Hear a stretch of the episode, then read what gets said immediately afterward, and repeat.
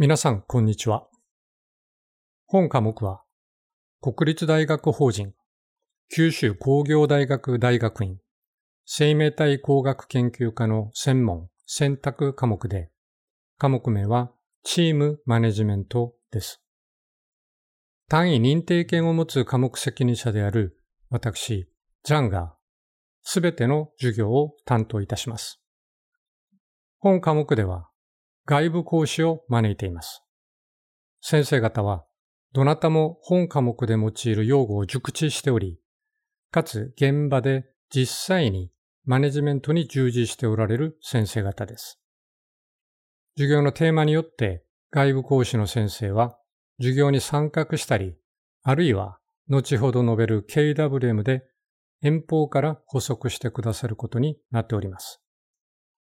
外部講師の先生方には、この場を借りて深く御礼申し上げます。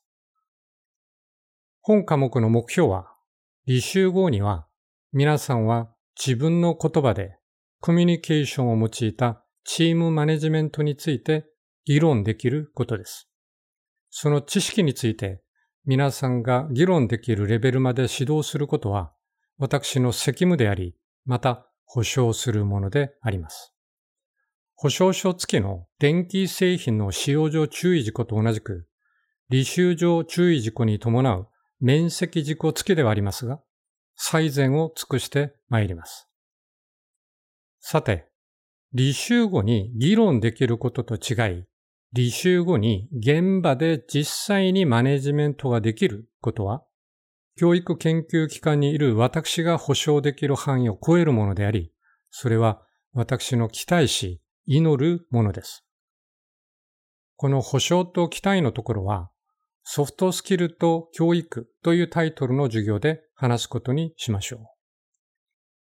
教育の進め方ですが、本科目は各授業のタイトルというキーワードで一つのストーリーになるように設計されています。